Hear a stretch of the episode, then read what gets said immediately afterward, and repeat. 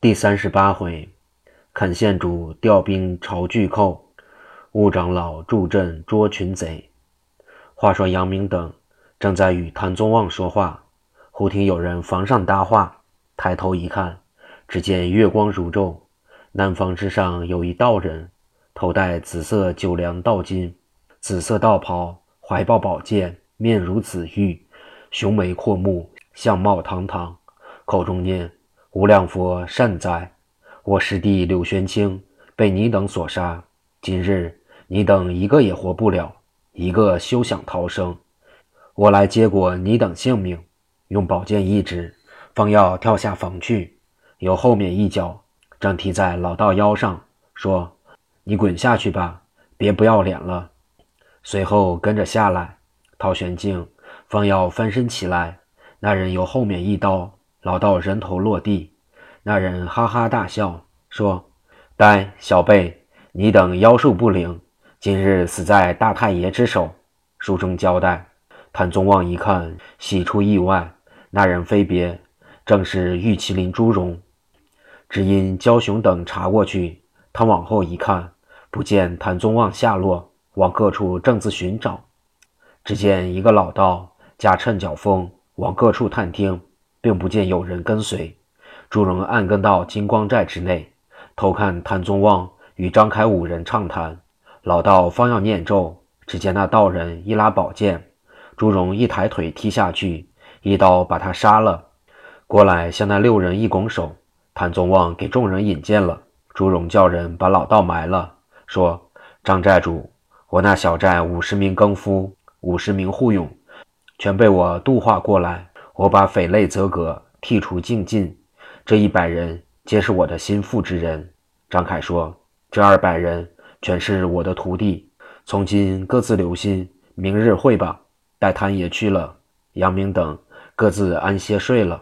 次日天明，狄元绍升九节连环寨，议事点名说：“丢了两个人，便找也不知。”西花雨是陶玄静。护花真人柳玄清二人哪里去了？有说他二人追下奸细去的，有说他二人归隐深山。众人都知道老道神通广大，术法无边，谁也想不到他死了。狄元绍正自议论，搜捉奸细，把各寨都按名搜查，各处都有把守之人，料想无处逃脱。正说要派人，只见守竹城之头目派人来报。江东岸有官兵安营，现有水师战船无数，都在南边靠岸扎住。咱们东岸的船只都被赶进竹城，请寨主早做准备才好。狄元绍一愣，说：“怪哉怪哉，何故官兵来此何干？”书中交代，官兵的来历，只因花台剑客刘香庙抢劫法场，见上兵马团练时李云鹏，只先会同五营。走了一个五百里的折子，那南昌府巡按大人力派总兵郑元龙带三千兵四员战将，内有水师两营，连夜发兵老龙湾。沿江多发探报，探明了小西天有一伙贼人聚会山中，收藏匪人，贩卖熏香蒙汗药。郑大人到此安营，要带水师搜山去，搜查各处奸细。早有人报见大寨之中。说有官兵来打小西天，狄元绍立刻派人先把守各处。兵来将挡，水来土淹。花月真人刘长乐、风流道长吴长生带八家寨主，是陆地飞行潘德利、水中夜叉刘德猛、双刀将李凯、百胜将刘明、白脸野猫贾虎、红毛兔子魏婴、狠毒虫金让、双尾蝎柳成、胡白砍刀手张浩调队。出了山寨，到江岸上船。除了竹城之外，有王连派人助阵，调了五路转魂舟，并五百水鬼，分为左右护卫之兵，到东岸上岸列队。那贼人响了三声大炮，呐喊声喧。那位郑大人派了五成队伍列队迎贼，自己带队，两阵队员看那贼人有一队白旗，分为左右，上写“代天治民”。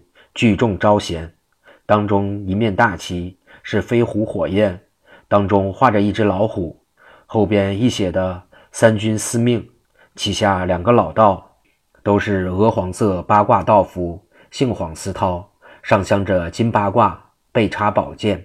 一位面白长髯，一位黄白脸汤，左右各有头目，都是六瓣壮士帽，英雄大氅，五官不一。那五百贼兵皆是青布包头，青布短袄，青布中衣，面貌雄壮，都在二十以外。那花月真人刘长乐，看对面官兵分为左右二队，后边尚有接应埋伏，两杆翠蓝色门旗分为左右。当中做道旗，上写正字；后边八杆任标旗。那总兵郑元龙头戴三叉亮银盔，上边真英高节，身披锁子连环甲，内衬素龙袍，上绣冰栅梅花朵，护心宝镜光明闪照，九股棱的半甲套，肋下配三尺龙泉剑，左边带内龙角弓，右边虎胜狼牙剑，胯下银河兽得胜钩。挂着素英梅花战杆，怀抱令箭，面如白玉，三绺长髯飘洒胸前。左边四员偏将各跨征驹，右边四员大将各执兵刃，队伍齐整严肃。那刘长乐看罢，走出阵来说：“呆小辈，无故发兵来此小西天何干？快些说来。”那总兵是行伍出身，一催征驹到阵前说道：“道人。”你等皆是出家人，理应跪奉黄经，奉公守法。不但你不奉公守法，还这样大肆横行，勾串山贼，抢劫法场，杀伤官长。今又结党成群，抗拒官兵，目无国法，藐视刑章。来人，给我先捉这妖道！花月真人一听，无名火上冲，用剑一指，口中念念有词，说声敕令。即一阵狂风大作，飞沙走石，官兵不能动转。老道用定身法定住官兵，吩咐群贼各摆兵刃，向前杀那些官兵人等。那群贼勇气百倍，各执兵器向前。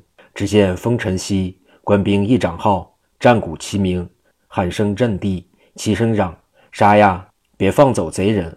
花月真人刘长乐说：“怪哉，何人大胆，敢破无法术？”又掐指念咒，一声敕令，用宝剑一指，仍然狂风大作，官兵又不能动了。群贼向前喊杀，忽然风息，官兵又呐喊一片。老道念：“无量寿佛，善哉善哉！哪里鼠辈破我的法术？”只见由南边林中出来一位和尚，身高一丈，面似乌金纸，环眉大眼，头戴僧帽，身穿淡黄色僧袍，白袜云鞋。手擎戒刀，说：“南无阿弥陀佛，善哉！你这妖道好生大胆，光天化日，朗朗乾坤，你不守清规，助贼人行凶。我今日西海化龙山回头，正从此经过，见你等任意胡为，我老僧破你妖法。你听良言，赶早速离此地，免受天劫。如果不然，我先结果你等性命。”华月听了一阵冷笑，说。你是何人？敢说此大话？那和尚说：“吾乃鹿阳山莲花岛镇岛龙王庙悟元是也。我师父乃西湖灵隐寺济公长老。吾修道八千九百年，你要听吾之言，吾不伤你；如果不忍，吾结果你等性命。”花月真人哈哈大笑说：“好孽畜！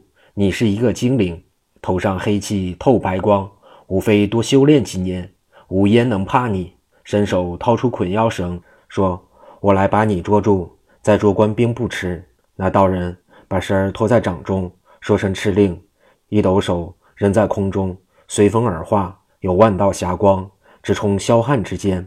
那悟元一看，仰面一喷，一口黑气把捆腰绳揭去。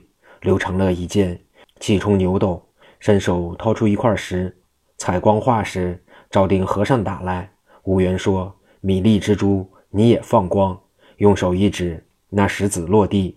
刘长乐说：“妖僧，你敢来破吾宝贝，方要掏法宝。”只见悟元说：“你这道人也不知我的来历，口中念念有词，说：‘小辈，你休走！’用戒刀一指，只见狂风大作，怎见得有赞为证？扬罢狂风，倒树绝林，海浪如初纵，昏波万叠尽。万壑怒号天厌气，走石飞沙乱伤人。天昏地暗，日色无光。少时之际，碗大冰雹往下直落。那花月真人吓得颜色改变，方要逃走，忽见云开雾散，冰雹尽消。只见那身后来了采花真人王妙善，浪游仙长李妙清，二人在江岸西边，正自观望江中之景。忽然见一股黑气直冲碧空。王妙善一晃身，二人驾趁脚风来到东岸，用剑一指，破了冰雹之阵，来到两军阵前，看见婺源，他哈哈一笑，说：“和尚，你也来了。我山人看够多时，量你有什么能为？吾叫你立刻现形。”说罢，回手一拉，八卦阴风起，要捉婺源。且看下回分解。